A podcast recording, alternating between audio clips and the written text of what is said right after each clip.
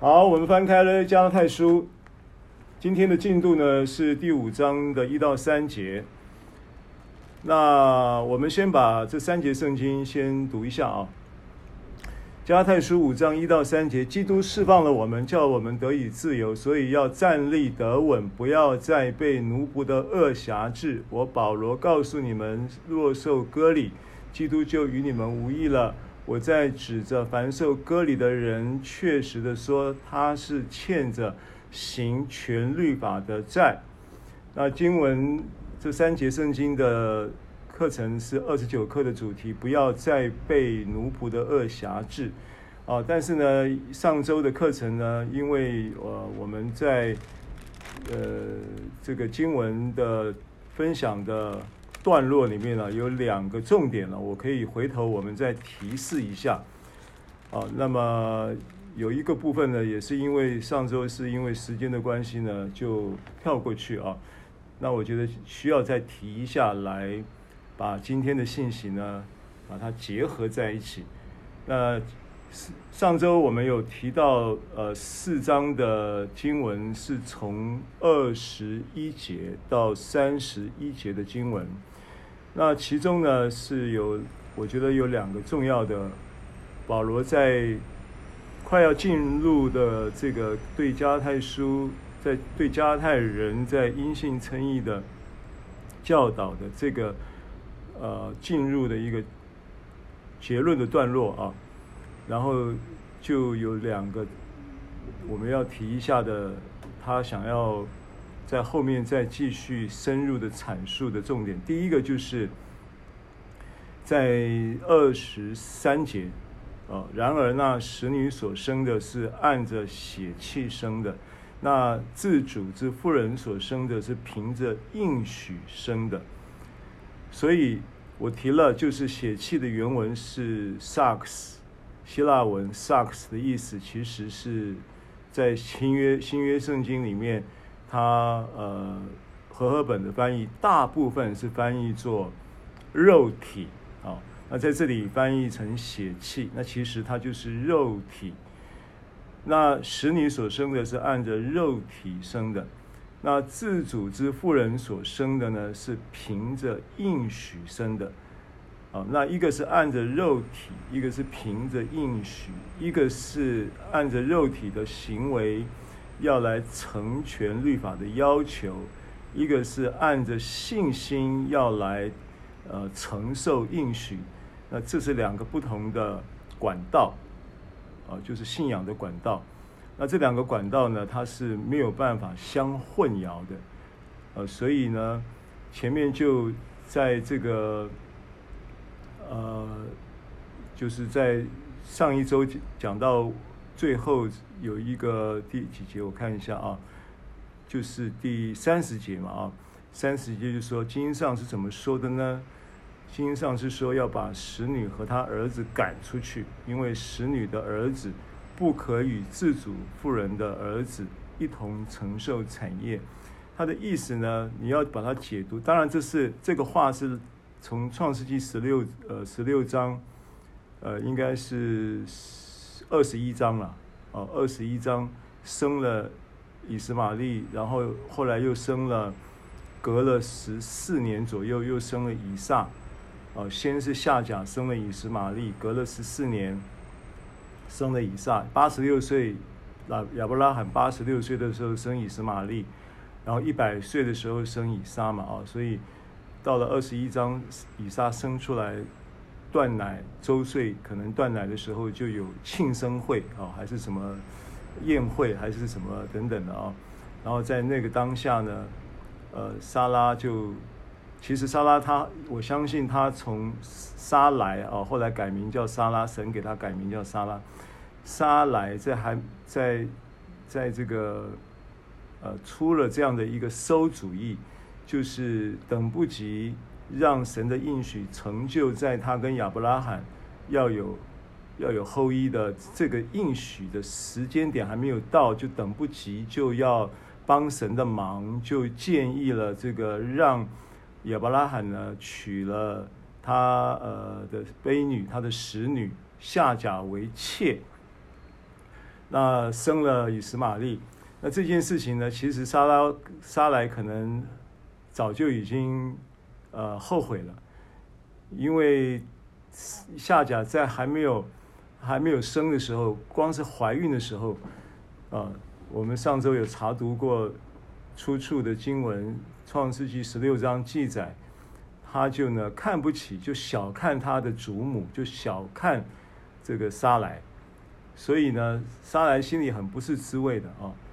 然后就一路以来呢，当然后来夏甲逃跑了，神又在差使者在路上的舒尔那个地方又把他叫他回去啊，然后这个事隔事隔十四年才生以撒，那十几年的时间呢，我相信这个家呢是两个女两个女人，原来是。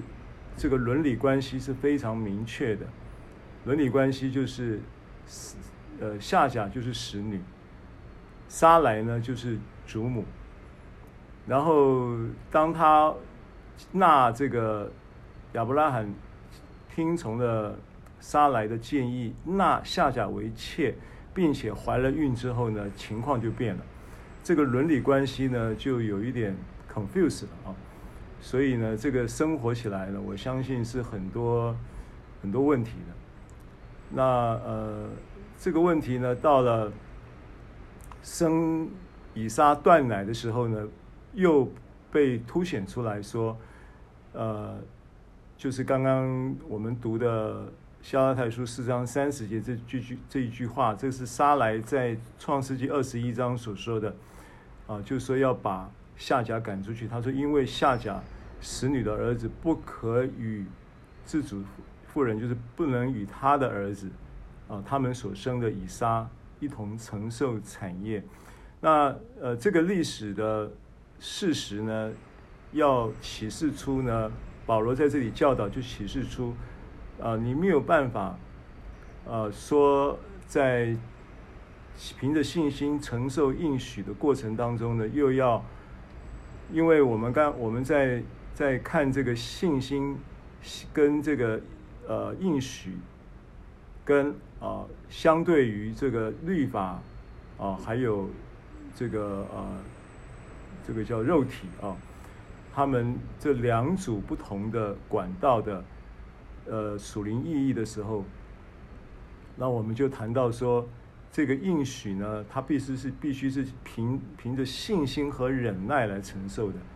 啊，这个经文呢是在希伯来书六章的十二节嘛。哦，上周我们有看到说，又要凭着信心和忍耐承受应许。所以呃，这个这个忍耐当然就是有时候当然有忍耐，他面对有面对的环境或面对的生命状况，他当然有不同的面相。可是在这里，如果你要看忍耐的话，就是你要变成就是你要忍住，不要帮神的忙。啊，你要等神的时候，啊，最起码就是我们可以这样理解。好，所以呃，在二十三节，加拉太书四章的二十三节，就 point out 啊，就是等于是提示出了一个后面啊四章五章到六章结束的一个很重要的议题。这个议题是关于肉体的议题啊，这是第一点。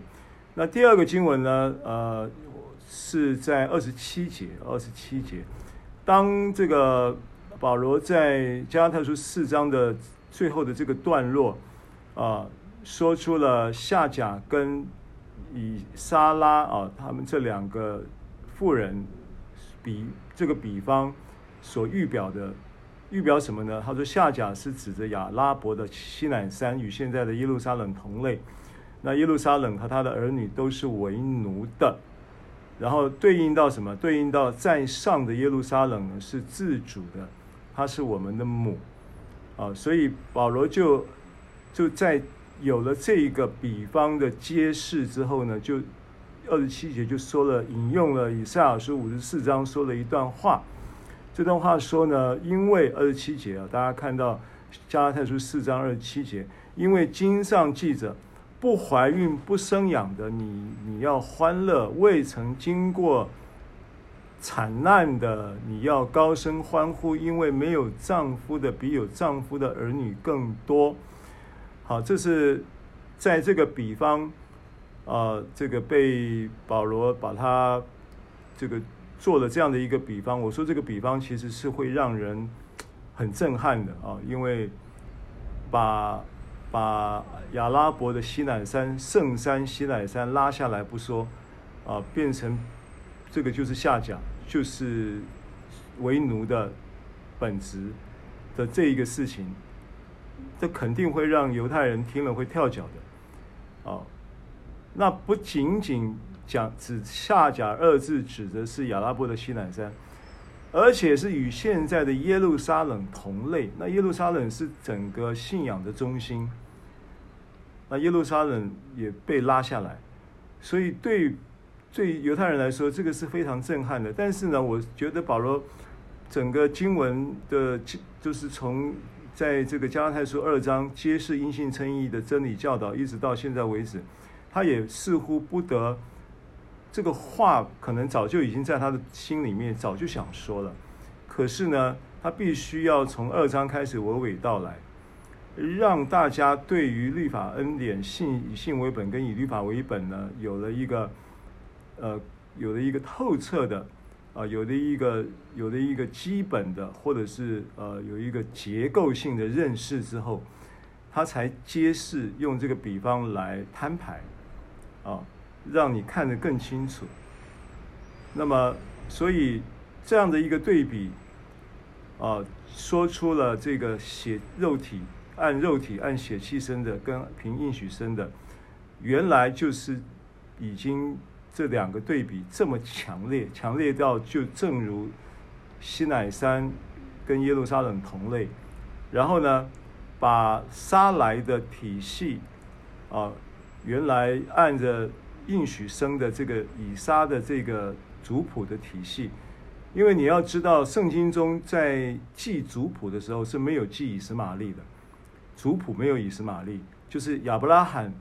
啊，就是耶稣耶稣基督的家谱里面记载关于亚伯拉罕，他就生，他就开头就讲亚伯拉罕生以撒，以撒生雅各，他就没有没有记这个以斯玛利，所以他把把这个撒来的这个族谱的体系呢，就把它比喻，把它比方成为在上的耶路撒冷，在上的啊，是属天的耶路撒冷。不是属地的耶路撒冷。好，所以有了这个对比的比方之后呢，就带出了二十七节，就是引用了以赛亚书五十四章的这一段经文。那这段经文要讲什么呢？这段经文其实要讲果子的问题，结果子的问题。那我们回到回到以赛亚书的原处啊，来。看一下这个圣经啊，我们翻一下以赛亚书的五十四章的第一节。那为什么保罗会引用以赛亚书五十四章呃的这个经文呢？那道理很简单，因为以赛亚书五十四章这个经文其实它是接续着以赛亚书的五十三章。那我们都知道，以赛亚书五十三章呢，就是在预言耶稣基督。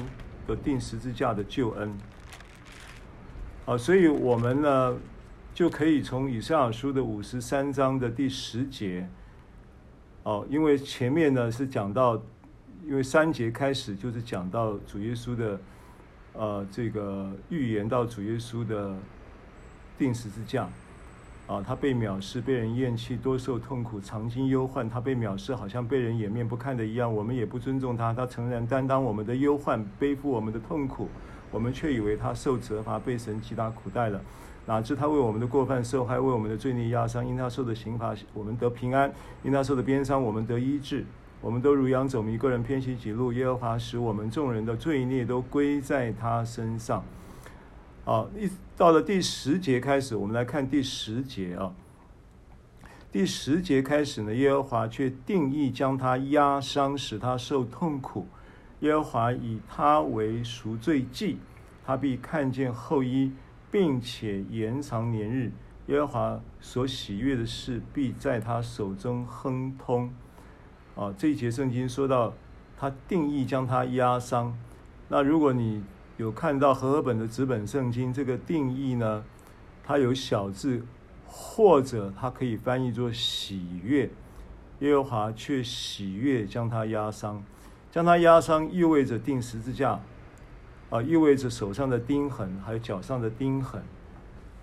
那脚上的钉痕跟手上的钉痕，对耶稣基督来说是一个十字架钉死的一个痛苦，但对父神来说呢，却是父神所喜悦的。那父神喜悦什么呢？喜悦将他压伤所带来的果效啊？为什么呢？因为第十一节说，他必看见自己劳苦的功效，便心满意足。有许多人因认识我的义仆得称为义，并且要他担当他们，并且他要担当他们的罪孽。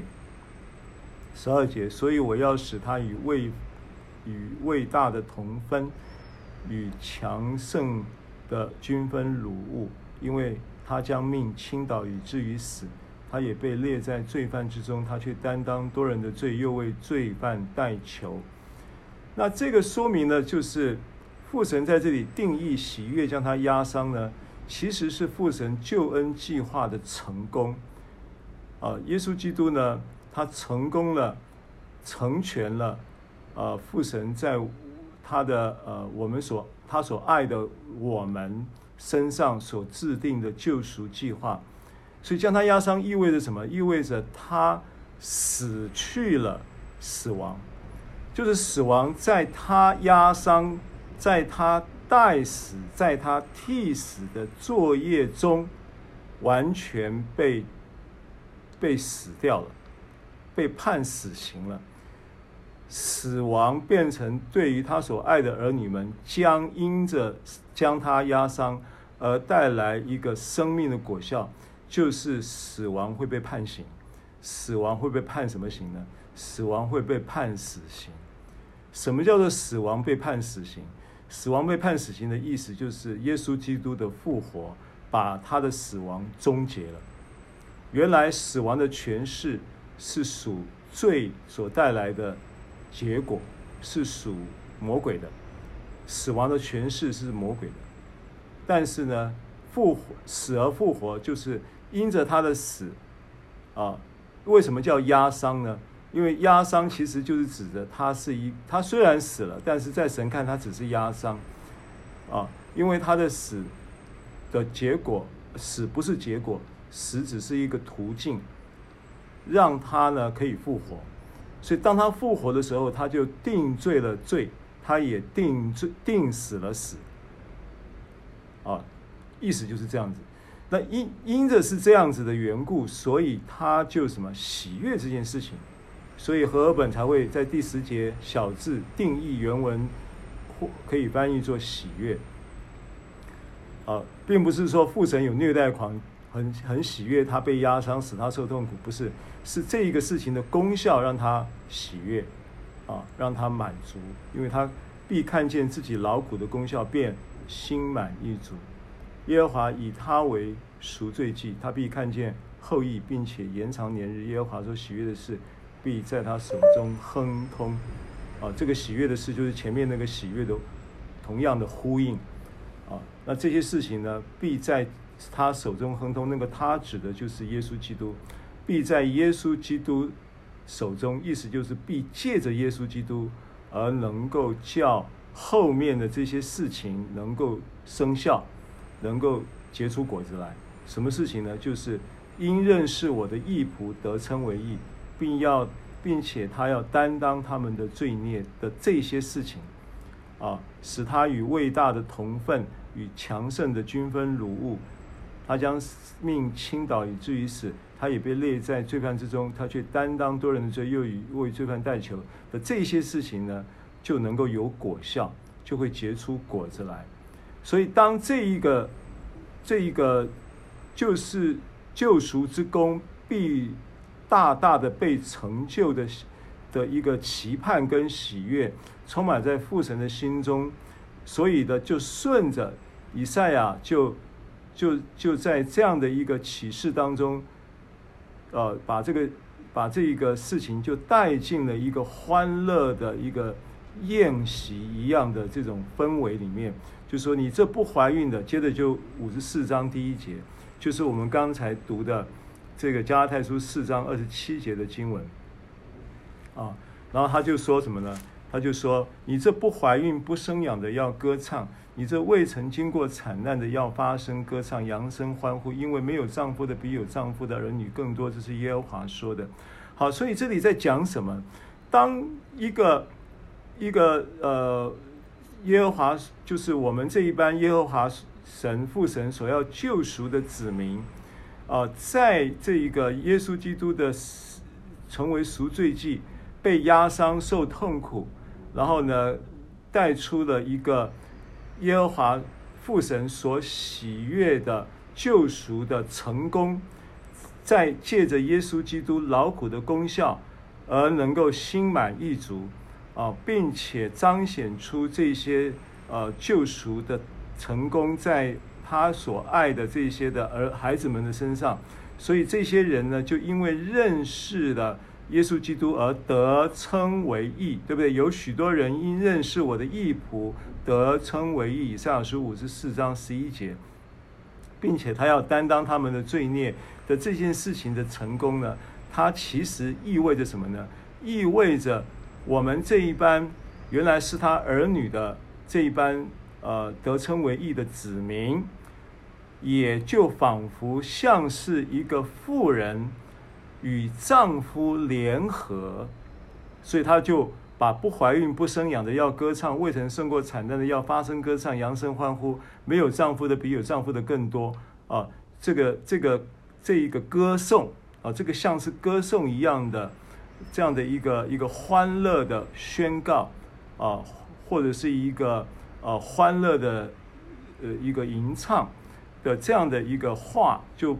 从他的灵中呢，就冒出来，冒出来的启示是什么呢？冒出来的启示就是与神联合，因为但那与主联合的，便是与主成为一灵。这件事情的意义是什么？可以充分的，可以完全的，啊、神不但呢带着一个心满意足，看见他的独生爱子被压伤、受痛苦，啊、然后呢，以他为赎罪祭的救恩救赎的果效，已经具体的，呃，在神的眼中，也在他的计划中，一步一步的成就跟遂行的过程中，他更兴奋的一件事情是，有一个经过了这一个救赎之功，要带来的一个呃延续性的生命的发展。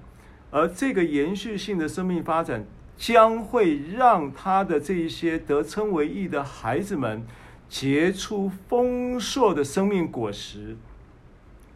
然后要结出这些丰硕的生命果实呢，之所以是可期盼的，之所以呢这个丰硕的生命果实呢是是可信的，是可能的，原因是因为他还制定了一个联合的计划。就是在基督里与神联合的计划，所以在基督里与神联合的计划呢，就就就在以赛亚书五十四章的一节的这个经文里面就被释放跟透露出来了。啊，你可以从其中看出这个计划的端倪。啊，因为讲到这个关系，丈夫跟妻子的关系呢，它就是一个联合的关系。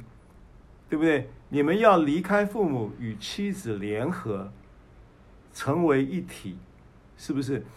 这个是在创世纪造了亚当，又造了夏娃的时候，是不是？应该是二章嘛。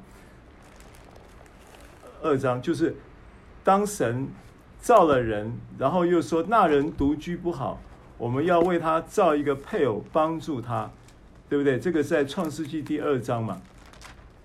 那我来读就可以了啊，这个经文就这么说的嘛，是不是？第十八节，耶和华神说：“那人独居不好，我要为他造一个配偶帮助他。”然后耶和华就用土造成的野兽各还有各样走兽，空中各样飞鸟都带到人的面前，看人他看那人叫他什么，然后那人怎样给各样的活物，就是他的，那就是他的名字，怎样叫各样的活物，那就是他的名字，啊，然后一直到。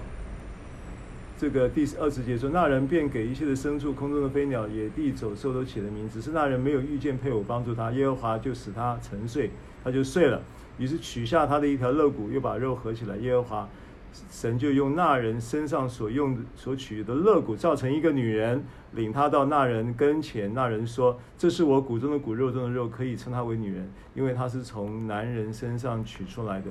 因此，人要离开父母，与妻子联合，二人。”成为一体，阿门。啊，二章二十四节嘛，创世纪。好，所以你这不怀孕不生养要歌唱，未曾经过产难的要发声歌唱。为什么？为什么要发声？为什么要养生欢呼呢？因为第一个，这个当然，保罗引用这个经文，好，我们可以回到加拉太书了啊。这个我们查读了。加泰书四章二十七节这段圣这节圣经的原文出处的经文前后文，你理解了之后，那保罗引用这个经文呢，他要带出什么样的教导呢？他要带出的教导，第一个，当然就着角色扮演来说，这一个撒拉呢，撒莱呢，当时就是生不出儿子的，是不怀孕不生养的，对不对？啊，不怀孕不生养的呢？这个撒莱却因为什么呢？却因为能怀孕能生养，后来是不是证实她能怀孕能生养？时候到了，她九十岁的时候终于怀孕生了。那你要知道，她十九岁的时候就已经不能生了，对不对？她嫁给亚伯拉罕的时候可能只有十九岁啊。你知道希伯来人、犹太人，就是那个时代的那些人都是成年。成年礼有假设犹太人成年礼十三岁，十三岁十十十五岁就可以结婚的，啊，所以莎莱很可能只有十九岁的时候就嫁给了亚伯拉亚伯兰，但是她不能生，一直到九十岁才生，所以她就是被定义这个不怀孕不生养的，但是却什么呀？却因为耶耶和华的救赎。耶和华是不是在这件事情上面，神是不是施行救赎在他的身上？是啊，他就可以生养了嘛。所以当然是这是从二十七节的这段插进来的这个以赛亚书五十四章的这段话语义上啊，前后文就是这么连结是没有问题的。而但是保罗也带着一个信息的教导说，这个信息教导就是说。你不能怀孕，不能生养。那不能怀孕，不能生养呢？是因为什么呢？是因为你本来呢，你在律法之下，你是生不出、结不出果子的。律法之下是结不出生命的果子的。那你现在能在恩典之下呢？这我现在讲的是引申的意义了。保罗向着加拉太人的教导的意义。在恩典之下呢，就很自然的可以结出果子。为什么？因为你有一个恩典的丈夫。你本来在律法之下的时候，你没办法结果子，因为你没有办法跟律法的丈夫亲近。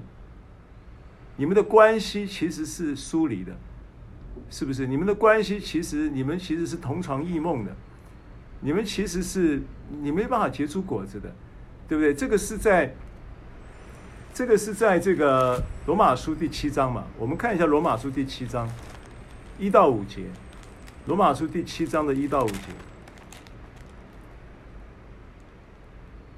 好，第七章一到五节，弟兄们，我现在对明白律法的人说：你们岂不晓得律法管人是在活着的时候吗？就如女人有了丈夫，丈夫还活着，就被律法约束；丈夫若死了，就脱离了丈夫的律法。所以丈夫。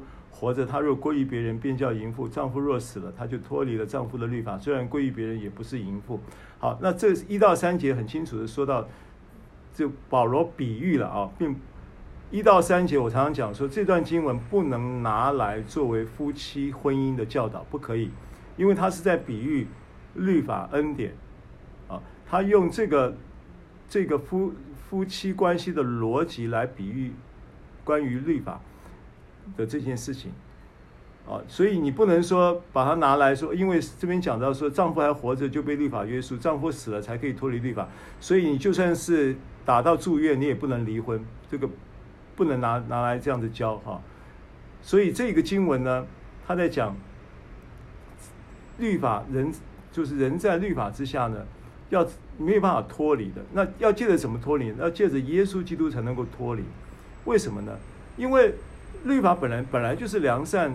公义、良善跟圣洁的，对不对？所以律法呢，它的本质呢是神的良善、公义跟圣洁。那神的良善、公义、圣洁怎么会死呢？当然不会死。那既然律法不会死，这个账户不死，那怎么办呢？他说第四节，第四节就就就用这个比方呢，就转化了一个转化了一个立场，就是说我的弟兄们这样说来，你们借着基督的身体在律法上是死了。所以他不死，但是你可以死，你向着律法可以死。为什么？因为借着耶稣基督的身体，因为耶稣基督被定死了，耶稣基督被定罪了，所有在律法之下被定罪的罪都归到耶稣的身上了。所以你就借着耶稣的被定死的身体，你在律法上你就跟他同死了。所以律法丈夫没死，但是你可以死。你死了以后怎么样？第五节就结果了。你因为在律法上你已经死了，你就可以怎么样？归于别人。就是归于那从死里复活的，就是基督。那目的是什么呢？目的是你你要知道，这里都在讲什么？都在讲丈夫跟妻子的关系。他在讲，他不是应该这么说，他在用这一个丈夫跟妻子的关系逻辑，在教导什么是律法，什么是恩典。你怎么样向律法死？怎么样向呃向神活？那你向神活很简单，他就说，那你就改嫁喽。为什么你可以归于别人？因为你死了嘛。原来是丈夫得死，你才可以改嫁。现在是丈夫不死，你死了，你死了以后，你就归给谁？归给那叫从死里复活的，就是谁？基督嘛。那归于那从死里复活，我现在在讲的是罗马书第七章的第四节。我的弟兄们，这样说来，你们借着基督的身体，在律法上也是死了，对不对？死的目的是什么呢？律目的就是叫你归于别人，就是归于那从死里复活的。归于那从死里复活的谁？基督耶稣。当你归于那从死里复活的基督耶稣呢，你就与他联合了，因为他就成为你的丈夫了嘛，对不对？所以丈夫跟妻子就联合了嘛，就离开父母与妻子联合了嘛。那联合了之后呢，就能够产生一个叫做什么？叫做结果子给神嘛？七章第四节是不是结果子给神？第四节的结最后一句是不是结果子给神？我再读一次：我的弟兄们，这样看来，你们借着基督的身体，在律法上也是死了，叫你们归于别人，就是归于那从死里复活的，叫我们结果子给神。看到吗？所以这个联合的意义是自自然然的，你这一个归于这一个耶稣基督，归于这一个死里复活的丈夫，就自然的被，就好像我们华人在讲嫁鸡随鸡，嫁狗随狗。所以当你嫁给基督，你就随着基督，你随他什么呢？你归于他的同时，你也本于他，你本于他的国。同时呢，你你的生活、行动、存留都在乎他，你就在他死的形状上与他联合，并且你就很自然的也被他生命的这一个联合带来的一个生命的全完全的影响，产生什么呢？在他复活的形状上也与他联合，归于他呢？从死里复活是这个意思啊。归于那从死里复活的，就是在他死的形状上与他联合，也在他复活的形状上与他联合，结果就是一举一动有新生的样式，结果就是你能够活得很自在、很自然、自动更新，然后也很容易在这个状态里面啊，天天在基督里面支取从基督来所赐给的信心。然后活的新造的果子，活出那个新造的生命，叫我们结果子给神。所以这个就是在讲联合。啊，第五节，因为我们属肉体的时候，那因律法而生的恶欲就在我们的肢体中发动，以致结成什么果子？死亡的果子。好，那如果是这个第五节是这么个说法。那如果我们把第五节的按着第五节的逻辑做一个正向的说法，可以怎么说呢？因为前面已经讲了嘛，我们已经怎么许配给基督，归于基督，就是那归于那从死里复活的，叫我们可以结出生命的果子给神。所以呢，我们属基督的时候，现在我把第五节要改改一下喽，要改成正向的说法喽。因为第五节是负向的说法，保罗在叙述还没有发生归于那从死里复活的，叫我们结果子给神的事实之前，我们的生命是什么呢？我们生命经验是因为我们属肉体的时候，那因律法而生的恶欲就在我们的肢体中发动，以致结成死亡的果子。那现在我们已经从死里归于那从死里复活的。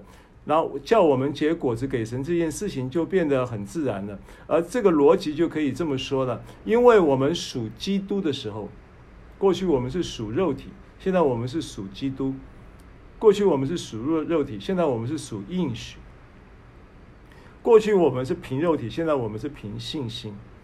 所以，因为我们属基督的时候，那因恩典而生的这个什么？这个本来这边是恶欲嘛，那恩典现像律法而生的恶欲就在我们身肢体中发动。那现在因恩典而生的什么善欲就在我们的肢体中发动，以致结成生命永生的果子，对不对？死亡可是不是跟永生相对？所以我们正向的说法，正向的逻辑就可以说，因为我们属基督的时候，那因恩典而生的善欲。就在我们的肢体中发动。故意，你注意哦，原来你也是在过去属肉体的时候，就有一个被动性的被影响结成死亡的果子。现在你是属基督的时候，也有一个被动性的被影响而自然结出生命的果子，永生的果子。Amen。好，回到以赛以这个加拉太书第四章，现在你就明白第四章二十七节这节圣经。查读了以赛亚书五十四章的跟五十三章的前后文，带出了一个这一个呃教导，在比对到罗马书七章，他在讲的就是因为没有丈夫的比有儿比丈夫的儿女更多的意思，就是本来结不出果子的，现在果子越结越多了。果子越结越多了，原因是因为呢，你在基督里面与神联合了。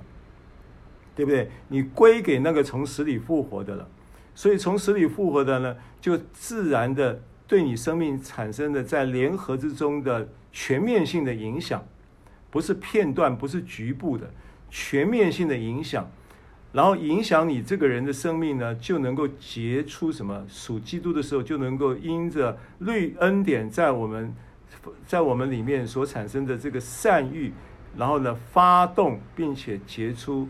永生的果子，带出那个永恒存在之神生命的生活品质，这就是二十七节所要表达的。保罗为什么引用以赛亚书五十四章的经文？啊，这是很重要的一个逻辑。所以在四章的这一个末了的这个段落里面有两个重点。第一个重点是肉体冒出来，然后跟律法合拍，对不对？当律法的小帮手，这个是一个问题要解决。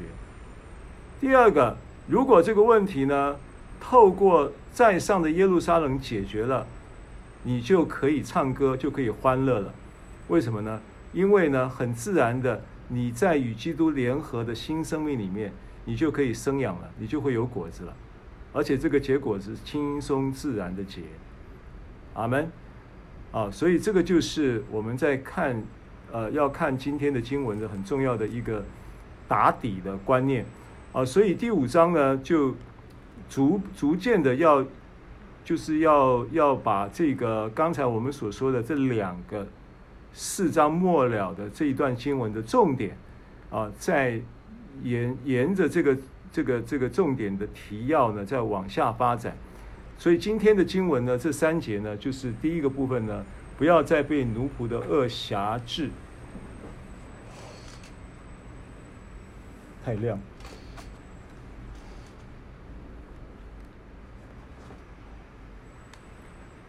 好，这个经文就是三这三节。那首先我们要看一下第五章的第一节的上半节啊，就要说到基督是怎么样释放我们的。加拉太书五章一节的上半节，基督释放了我们，叫我们得以自由。那基督是怎么样释放我们呢？当然，释放释放这件事情，它是一个很简单的一个动态的描述嘛，就是。把绳子解开嘛，就是释放。好，那我们的生命要如何能够被释放得自由？啊，那这个自由又是指的是什么？啊，这个是五章一节上半节要跟大家分享的啊。那罗马书，基督是如何释放我们？罗马书八章有答案。罗马书八章一节二节啊，我们可以看一下罗马书八章的一节二节。那经文说呢，这个。说，如今那些在基督耶稣里的就不定罪了，因为赐生命圣灵的律在基督耶稣里释放了我，使我脱离罪和死的律了。好，所以基督怎么样释放我们呢？按照罗马书八章的经文呢，他说，在基督耶稣里的就不定罪了，因为赐生命圣灵的律在基督耶稣里释放了我。好，所以。一节、二节都重复了一个基础，什么基础？在基督耶稣里，对不对？在基督耶稣里的就不定罪了，在基督耶稣里的就释放了我，脱使我脱离罪和死的律了。所以这一个释放呢，是奠基在基督耶稣里的这个基础。那这个基础是什么概念？这个基础是联合的概念。所以为什么我把四章刚才我们讲上周的这一个经文的段落？讲到了这一个前面的铺垫呢，就是要带出这个释放了我们的这件事情。这件事情呢，实际上不是一个这个释放，不只是一个简单的动态描述，它这个释放的背后充满了一个恩典的基础的真理。这个恩典基础真理就是你在基督里面，在基督里面就意味着，对，就意味着你已经与基督联合。因为我们提过联合的两方面嘛，一个是在基督里，一个是基督在你里。第一个是你在基督里，一个是基督在你里，这是联合的两方面嘛，对不对？记得吗？在记得这个经文吗？约翰福音十五章的四节五节啊。约翰福音十五章是，我们再复习一下，看一下这个经文，因为这个观念其实是很重要。因为如果今天呢，这个救赎。他的整个生命的发展，不是透过联合机制，那就不够恩典了。有很多人呢，他在十字架的工作的这一个救赎作业里面呢，他的确理解了这个真理，但是对于联合的真理是一知半解，或者甚至没有这个观念，他生命就不发展不出果子来。的确，他有有他认同耶稣基督十字架的恩典，但是呢，十字架的恩典。带出的一个重要的生命发展的依据是复活的恩典，而复活恩典的运行呢，是透过联合的机制。因为不不明白联合的机制，你也很难去经历复活恩典的能力，对不对？所以十五章约翰福音十五章第四节，你们要藏在我里面，这是不是在基督里？我也藏在你们里面，是不是基督在你里？阿门。枝子若不藏在葡萄树上，自己就不能结果子。换句话说，枝子如果藏在葡萄树上，就能够结果子。阿门。所以我是葡萄树，你们是枝子。第五节，藏在我里面的，我也藏在它里面。是不是看到联合？在基督里，跟基督在在我里，对不对？我在基督里，基督在我里；我在基督里，基督在我里。这个意念要常常在你心中环绕。啊，要常常在你心中进行一个呃循环性的洗涤。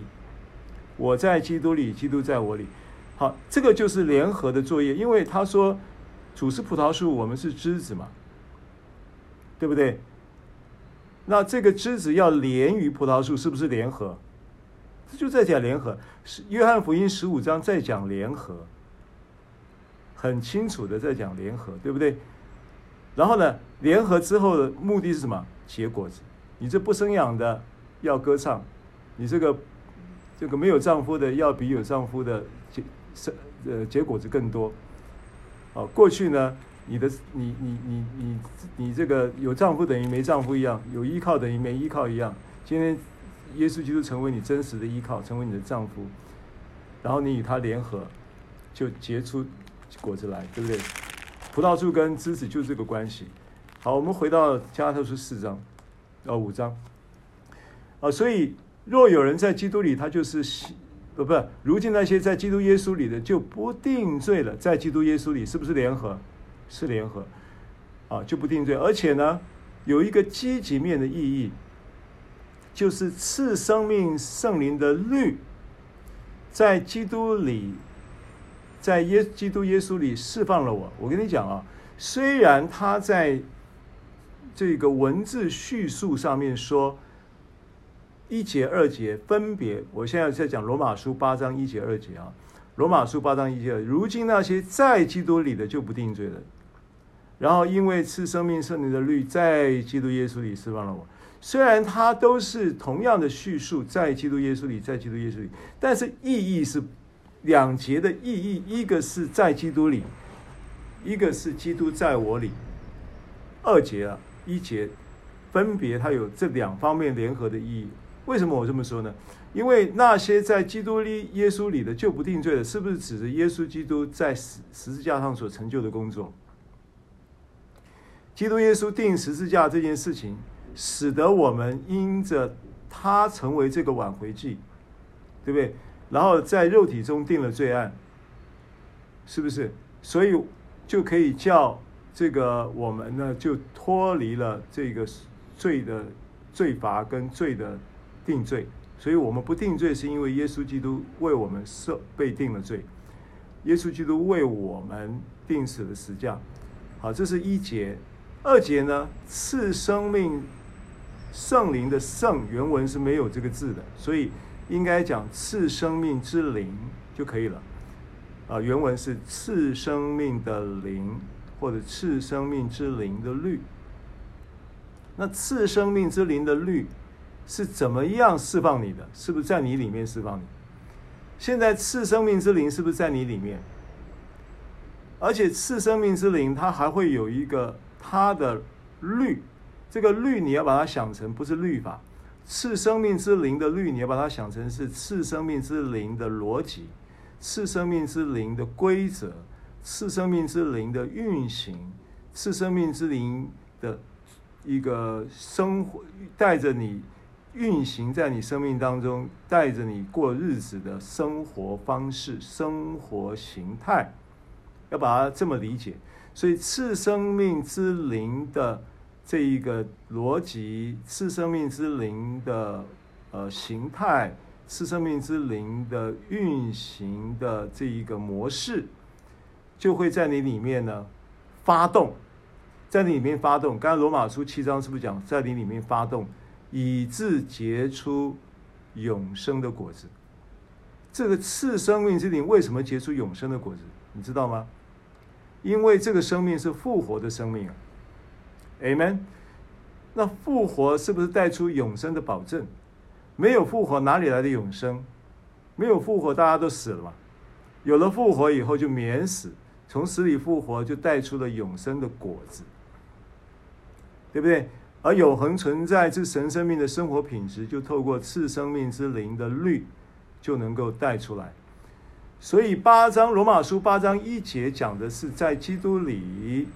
耶稣基督的十字架的功效，带出了这一个不定罪的一个事实，并且呢，赐生命圣灵的律是借着他的复活之灵啊，然后呢，运行在我们生命里面，运行在我们的里面，使我们结出什么？结出生命、复活生命、永生的果子。那这个结果呢，当然就脱离了罪和死的律。对不对？所以本来在我们生命中运行的是罪和死的律，现在不但是不但是这个呃不定罪了，而且连这个罪和死的律都失效了。对不对？罪和死的律是什么？罪和死的律就刚才罗马书七章讲的呀。罗马书七章，我们刚刚在讲这个圣经的时候，是不是提到这个？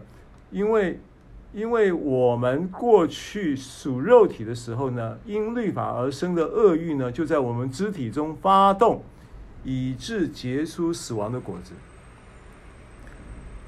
对不对？所以七章五节这么说，罗马书七章五节这么说，就印就带出了这个罪和死的律的运作的真实嘛。过去我们的经验是不是这样子？是这样子吗？啊，所以基督是如何释放我们？基督是借着耶稣基督的钉十字架，在基督里不定罪了，让我们脱离了罪的辖制的同时，还不仅止于此，耶稣基督还复活了。我们并且在基督里呢，与他有了一个在因着十字架而带来的复联合的功效，并且也因着他的复活带出了一个赐生命之灵的律进到我们的里面，所以不但是在基督里，也是基督在我里释放了我，对不对？我过去属肉体的时候，就有这个律法因律法而生的恶欲。在我的里面，在我的肢体中发动，以致结成死亡的果子。现在呢，却变成的是因着他的恩典，我们现在属基督了，我们在基督里了，所以就因着他的恩典呢，就有各样的善欲，就在我的肢体中发动，以致我结出复活生命永生的果子。这就是赐生命圣灵之灵的律，在基督里耶稣里释放了我的。这个意义，而这样子呢，这个意义在积极面来说，给我带出了一个生命正向的循环跟发展的同时呢，也使我彻彻底底的可以脱离罪和死的律。Amen。就这边你要注意看了，脱离的不是只有脱离罪哦，是脱离罪和死哦，而且不仅仅是脱离罪，也不是只有脱离罪和死。而是脱离罪和死的律哦，对不对？罪和死的律就预表了，可以意味着是罪和死的诠释哦。最合适的律是一个本来不可抗、不可不可抗力的一个一个逻辑，你不可抗力的一个一个一个一个一个一个一个规则，对不对？我们本来是死在这个。在这个最合适的规则、最合适的形态、最合适的文化、最合适的逻辑、最合适的不可抗力的这样的一个、这样的一个循环里面的，现在连这整个律都换掉了，不是只有换掉脱，只有脱离罪，并且还脱离了死，不但只有脱离罪和死，还脱离罪和死背后的诠释，这叫。使我脱离罪和死的律了，所以基督如何释放我们？这个释放是绝对透彻的释放，所以我们是在这样的释放结构里面得到的自由，这个是真自由，这个是美好的自由，这不是局部的自由，这也不是片段的自由。好，那这整个自由的这个真理啊，真理使我们得以自由，这个是我们讲到自由的时候一定会思考到的，对不对？那经文在。真理，我们必晓得真理，真理必叫我们得以自由。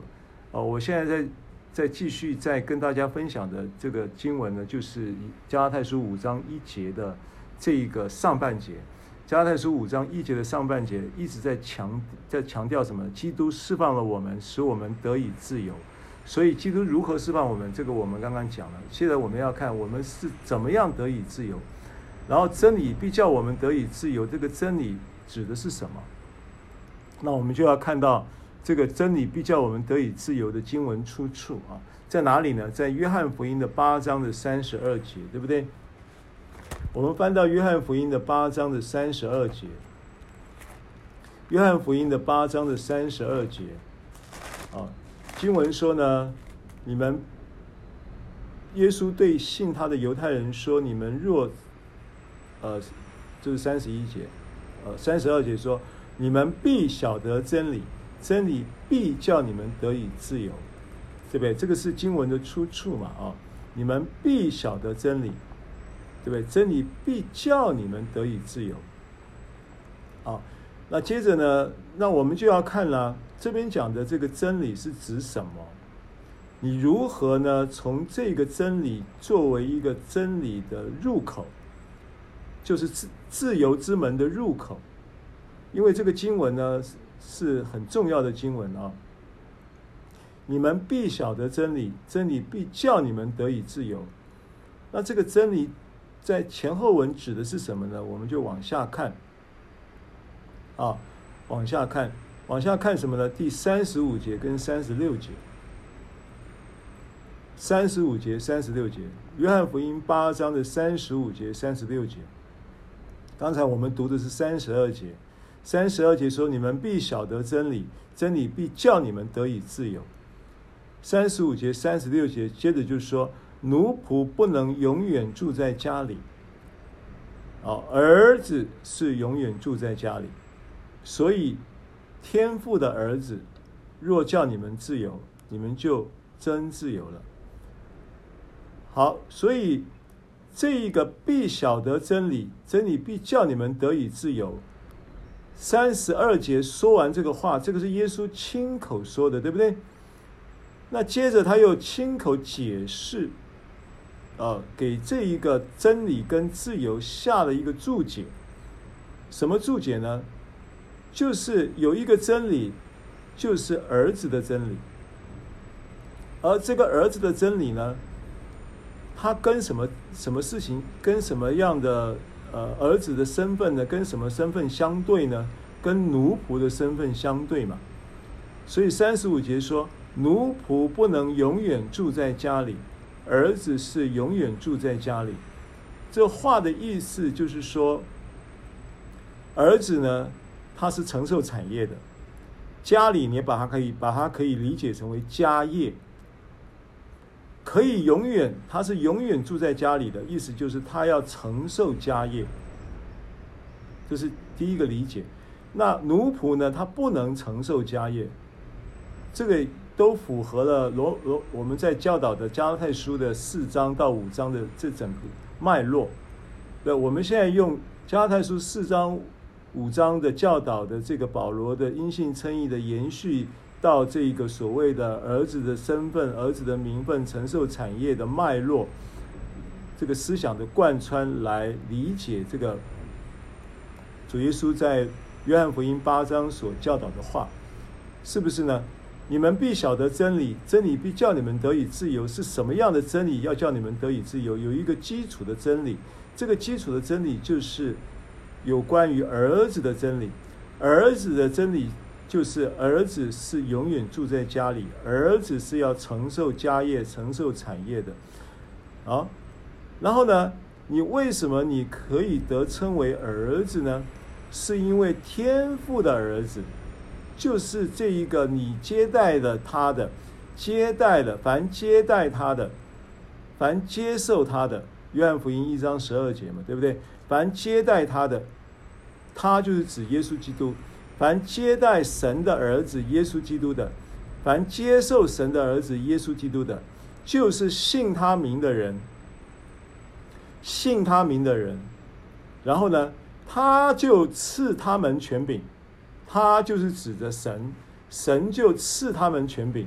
赐谁？赐信他名的人，是接受耶稣基督、接受神儿子耶稣基督的这一些人，就是我们。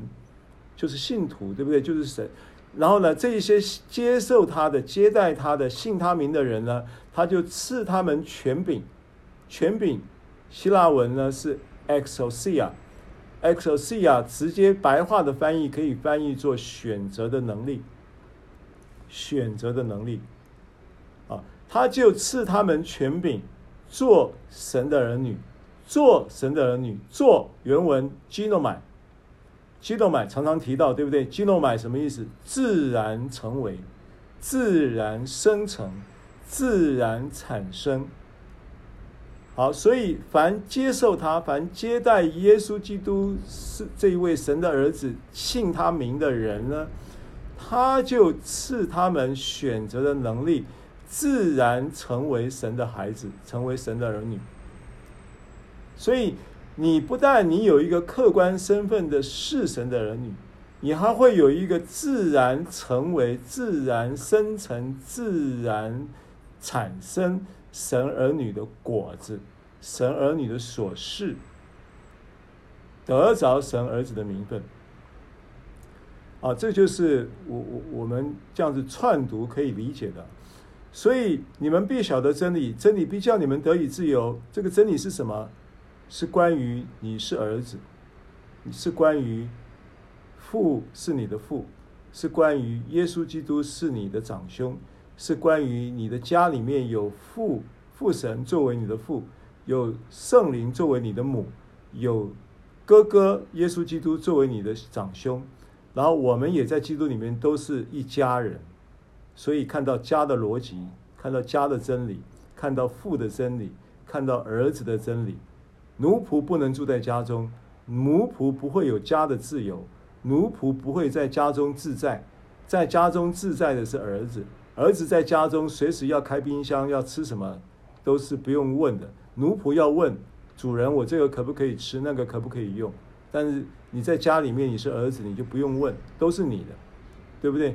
在家中有家中的自由，家中的生活本身就是一个基业，而家的逻辑就是你在看这个真理的整个福音的逻辑基础逻辑，所以你们必晓得真理，真理必叫你们得以自由，是以儿子为中心，带来父子、父母、孩子跟孩子们所构成的家，是不是？所以教会是神的家，这个家是这么一个基础。不，教会不是仿佛神的家，教会不是好像神的家，教会是神的家，是就是一个真理。为什么是是呢？是因为有一个父，有一个母，有一个长兄，有一个我们在基督里面都成为神儿子的真理事实所带出的一个。肢体之间的弟兄姐妹的家人的关系，这是事实，对不对？啊，这是不会改变的事实。Amen。生了儿子还可以登报作废，但是这一个成为神儿子的时候，登报也登报也废不了，对不对？所以这个是真理，是永远的，不会改变的。好，回到加太书五章，所以。奴仆不能永远住在家里，儿子是永远住在家里。所以天父的儿子若叫你们自由，你们就真自由了。你们就真自由了。好，所以呃，再来看到约翰福音十四章的十六到十八节哦。我们再看这个圣经，约翰福音十四章十，我们还在跟你分享啊、基督。是如何释放我们的？那真理必叫我们得以自由。这真理所指的是什么？约翰福音十四章的十六到十八节。啊，经文说：“我要求父，父就另外赐给你们一位保惠师，对不对？保惠师就是圣灵嘛，啊。然后呢，经文就说了，这个圣灵呢，也就是真理的圣灵，你们。”然后他要引导我们进入一明明白一切的真理了。你们去，你们认识他，世人不认识他，你们却认识他，因他常与你们同在，对不对？啊，接着十八节说，我现在是摘录的啊。十八节说，我不撇下你们为孤儿，我不撇下你们为孤儿。所以几乎似乎你看这段圣经，因为这是一个很重要的圣灵神学的揭示嘛。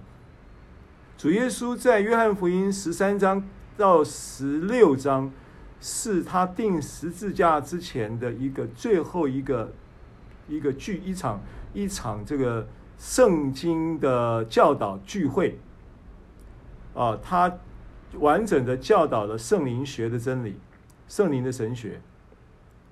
而十四章十六节到十八节是很关键的教导的关键圣经文。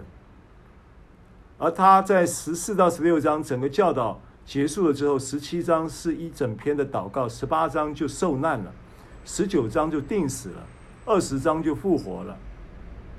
所以十十三到十六章的这一段教导是难得在四福音当中记载的一个完整的神学的教导，是关于圣灵。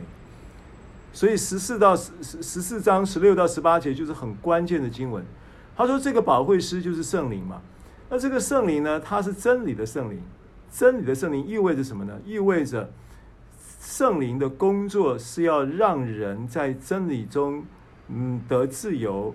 透过什么？透过真理的启示，让人可以得自由，对不对？这是真理的圣灵这一个这个词啊，这一个真理的圣灵这个词可以理解它的意义，就是要引导我们明白真理的同时，也让我们能够在真理中活活出这个真理，对不对？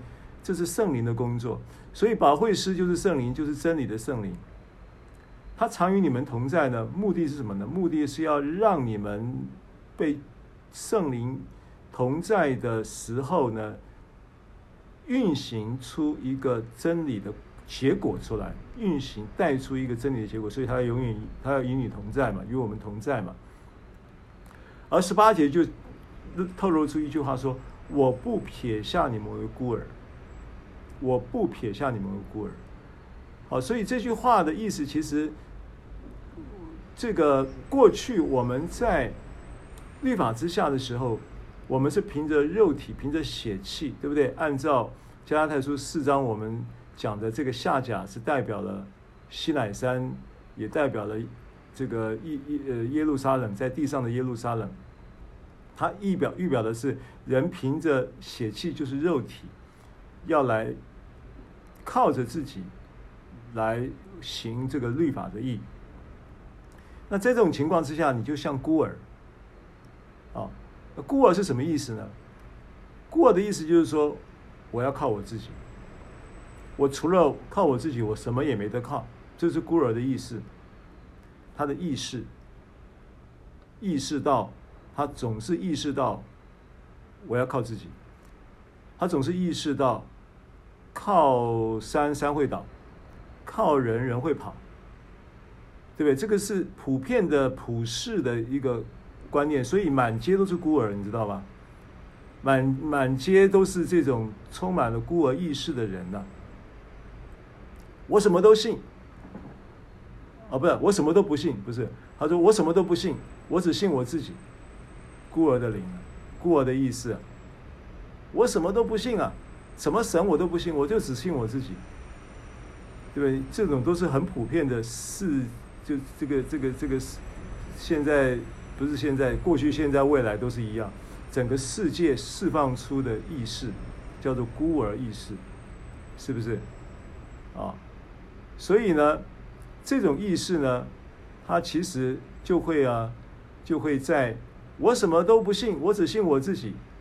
哇，这个话一讲，你其实要真的要保重啊，你要保重，你真的无无很，你真的很孤儿啊，啊。然后呢，你这个这个在这种这种这种意识之下呢，然后呢，你靠山山会倒，靠人人会跑，什么等等的，呃，这个也都也也是孤儿意识。但实际上，重点不是你的孤儿意识是怎样存在，重点是你圣灵来，他差的这个保惠师就是真理的圣灵来，他要让你认识你不是孤儿，你是儿子。你是有爹的，天父爱你，你有你有你也是有娘的，圣灵呢，在他的内住引导与更新当中呢，不断的保护、供应、祝福你。你不是孤儿，你是有你是儿子，你有一个儿子的意识，你要借着圣灵呢，把这个儿子的真理运行在你的思思维当中，明白吗？啊，所以这个世界呢，是在运行释放孤儿的意识，让人就会觉得呢，总是存在某一种孤单啊、孤独啊、孤寂呀、啊。这个孤单、孤独、孤寂，其实会酝酿恐惧的氛围，所以隐藏在你内心深处的，其实就成为一个恐惧、恐惧的铺陈。恐惧的铺陈呢，就生就成为你每一天面对生活的时候的驱动力。当恐惧成为你的驱动力的时候呢，你就越发的要意识到自己是孤儿的同时，你就越发的要努力，越发的要靠自己，越发的不信任人，越发的没有办法交托给天父的同时呢，你就变成是靠着肉体要成就神的意的同时，你也会因着恐惧的驱动，产生带出立功之法的行动。这是圣灵要反制的一个重点的一个叫做世界释放孤儿的意识，让人产生恐惧生活的驱动力的这个运作模式，在基督里，神要透过圣灵这样子释放你，带出一个儿子的灵、儿子的意识、身份以及名分的同时，啊，进而。建立了一个儿子身份的认知，然后呢，又成为你生活的信念，然后不断的去在这一个身份跟身名分的啊意识跟认知的情况之下，建构成的信念呢，就不断的支取，不断的领受天父的爱，然后让爱成为你的生活的驱动力，让爱成为驱动力的时候，你就会。借着爱带来的信心采取行动，所以一个是信主之法的逻辑，一个是立功之法的逻辑，对不对？所以圣灵要来做这个事情，啊，所以基督如何释放我们，我们如何得自由，啊，这个上半节我们就分享到这里，啊，接着我们可以往下看，啊，怎么样能够，呃。看，看这个加拉太书五章一节，看下半节了啊，因为上半节是基基督释放了我们啊，然后要我们就是我们我们得自由嘛啊，就是真就是基督释放释放了我们，叫我们得以自由。下半节说什么呢？下半节说，所以要站立得稳，不要再被奴仆的恶挟制。所以要站立得稳，不要再被奴仆的恶挟制。好，站立得稳啊！圣经新约圣经提到站立得稳的时候呢，呃，它意味着什么呢？意味着有敌情，意味着有一股力量尝试着要推你，要把你推倒，可能从正面推，也可能从后面推。也可能从侧面推，所以要站立得稳，啊，所以站立得稳意味着有敌情，哦，我们看一下经文，以弗所书六章十四节，讲属灵征战嘛，以弗所书六章十四节，所以要站稳了，看到吗？所以要站稳了，怎么样站稳呢？他说要用真理当作带子束腰，用公义当作护心镜遮胸。啊，就看这一节就可以了。以弗所书六章十四节说，所以要站稳了。为什么要站稳？因为有敌情嘛，属灵征战嘛，对不对？啊，用真理当作带子束腰，用公义当作护心镜遮胸。这个是以弗所书六章十四节。好，所以这个真理当作带子束腰啊，那呃。我我我们要看一下束腰这个事情哈。那请再看一下彼得前书一章十三节，彼得前书一章十三节，这边说到呢，所以要约束你们的心。那约束你们的心，约束你们的心啊。原文呢，他说是和本呢有一个刮胡嘛啊，纸本圣经有看到哈。彼得前书一章十三节，这本圣经上面呢说要约束你们的心的刮胡呢是原文呢是讲束上你们心中的腰啊，束上你们心中的腰。好，我们看彼得前书一章十三节上半节，所以要约束你们的心，原文的意思是束上你们心中的腰。好，那这个心呢，它是用。dianoia，dianoia 呢可以也可以翻译作心智，智慧的智，所以它也可以理把它看成是理解能力，就是呢要约束你的思想啊，你的思想当中呢有一个部分呢是你的心智的部分。智智能的部分，啊，让你的、你的智、你的理解力、你的、你的智力聚焦在，因为束腰的意思是一种聚焦，focus 一种聚焦，focus 聚焦在哪里呢？聚焦在，在这个真理，对不对？因为真理当当当做袋子束腰嘛，用真理当做袋子束腰嘛，那。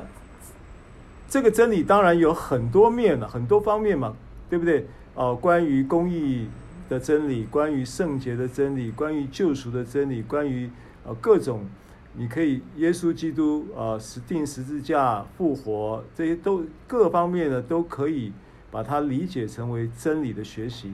可是呢，我们一直从五章一节，从这个四章的加太书四章的这一个。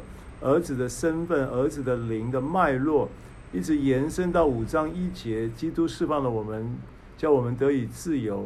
然后这个自由呢，是来自于圣灵，啊、他成为那一个真理的灵，然后带出那个真理的，叫我们得以自由的事实。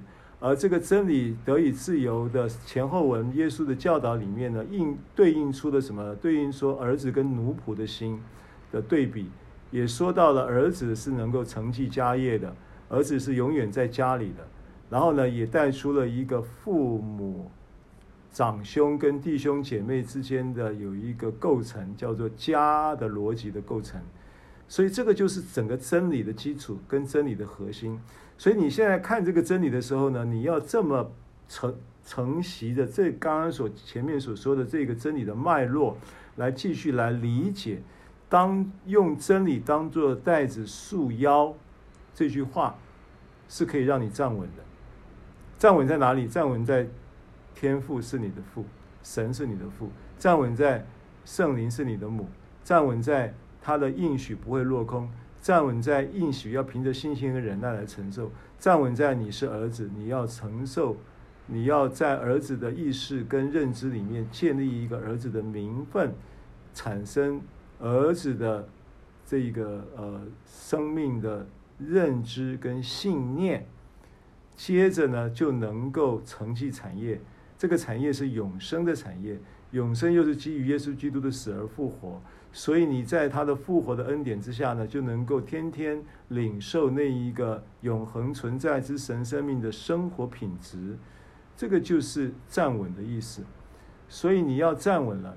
那站稳怎么样呢？要用真理，用这个真理当做带子来束腰，意思就是你要 focus 在这样的一个真理之上，然后用你的心智，用你的悟性，用你的理解力，去在这这个事情上面呢，呃，聚焦，天天聚焦在这个事情上面，这叫做真理当做带子束腰的应用，而这个真理的应用。当做带子束腰的聚焦，其实呢，也就是，也就是在这一个基础，叫做永恒存在之神生命的永生复活恩典之下，神儿子的恩典的身份所赐给的名分，而带出儿子的永恒生命跟身份支持的公义，当做护心镜遮胸。因为你的公义是依据儿子的生命来支撑的，你的公义就会是永恒的，所以也让你的公义有了永恒的本质，你的公义就不会失去，不会因为你又有错误的行为而失去公义的身份，不会因为你有错误的思想而失去了公义的身份。你公义的身份是来自于儿子的生命的支持，对不对？所以儿子的生命既然是永恒的。所以你公义的身份也永远不会失去，所以这叫做用真理当做带子束腰，用公义当作护心镜遮胸。哦，这个就是五五章的呃一一节下半节，跟以弗所书六章十四节串起来之后的理解。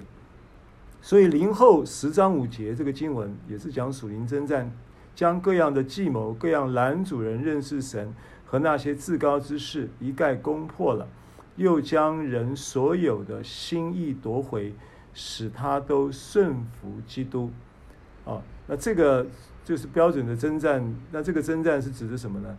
指的就是魔鬼会啊摆很多的，用很多的计谋方法来拦阻我们认识你是神的儿子，认识你儿子的名分，意识到。当你在意识到儿子的名身份的同时，魔鬼可能又用计谋，又用各样男主人认识神是你的父，男主人认识神构成了一个家的逻辑，让你在家中可以承继家业，并且可以在家中自由自在的生活，因为你是在这个家里面，你是活在这个自在自由啊的一个氛围的家的氛围里面的信徒。你不再是做奴仆，动辄得咎，战战兢兢、恐惧战兢的在那里过日子的的这样的呃律法之下的生活状态，你已经呢啊、是那为什么讲说这样的男主是至高之士呢？因为人是要靠自己，靠自己才会上这个当。你要凭着信心，不是凭着行为；你要能够不是凭着血气，能够凭着应许。你要能够知道，在上的耶路撒冷是你的母；你要能够知道，你这个在基督里面已经与基督联合，你这个这个可以欢唱，可以喜乐，可以可以可以结果子。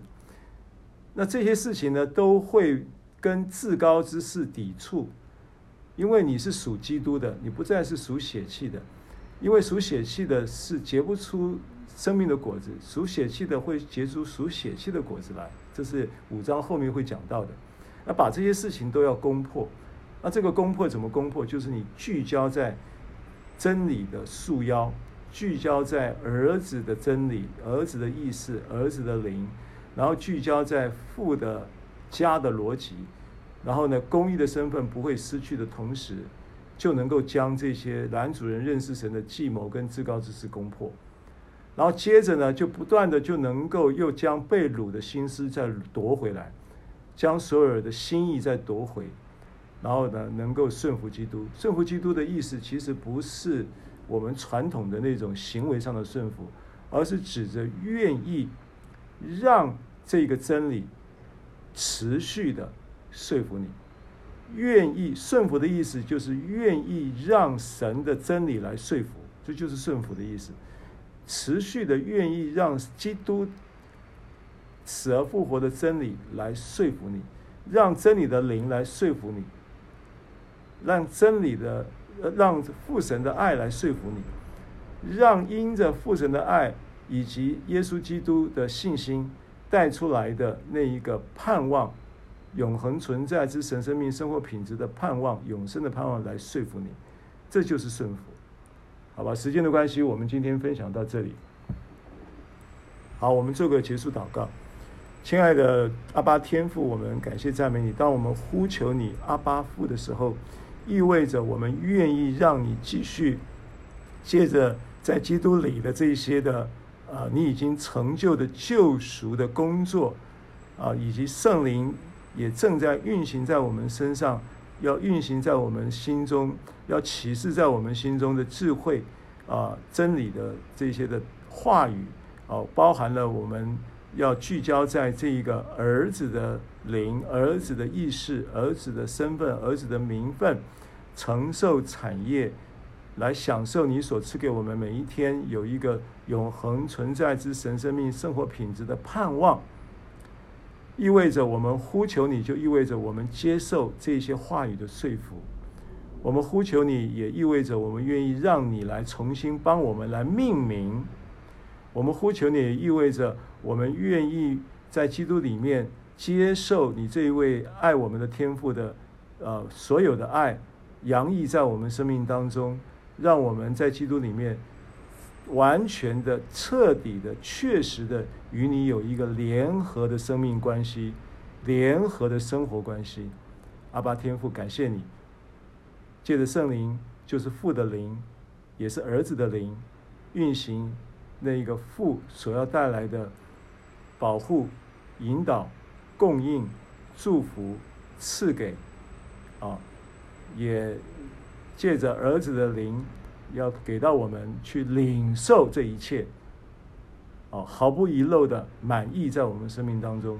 当这些事情在我们这些元素在我们生命中充满的时候，我们很自然就能够成为这一个呃让人得福的管道。所以，我们周遭的人会因我们得福，因为我们是被你爱与智慧、能力、平安、喜乐充满的对象。所以，我们生命中、我们的生活当中会充满了永恒存在之神圣。生命的生活品质的彰显，让我们因着耶稣基督所带来的这样的盼望跟祝福，啊，使我们啊真的活出那个生命的心照。谢谢主耶稣，纪念我们所有的领受的这些话语，让这些话语按着个人的需要运行在个人的身上。奉主的名祷告，阿门。谢谢大家收听收看，我们下个礼拜见，平安。阿门，拜拜。谢谢牧师的爱。拜拜，平安。拜拜。拜拜。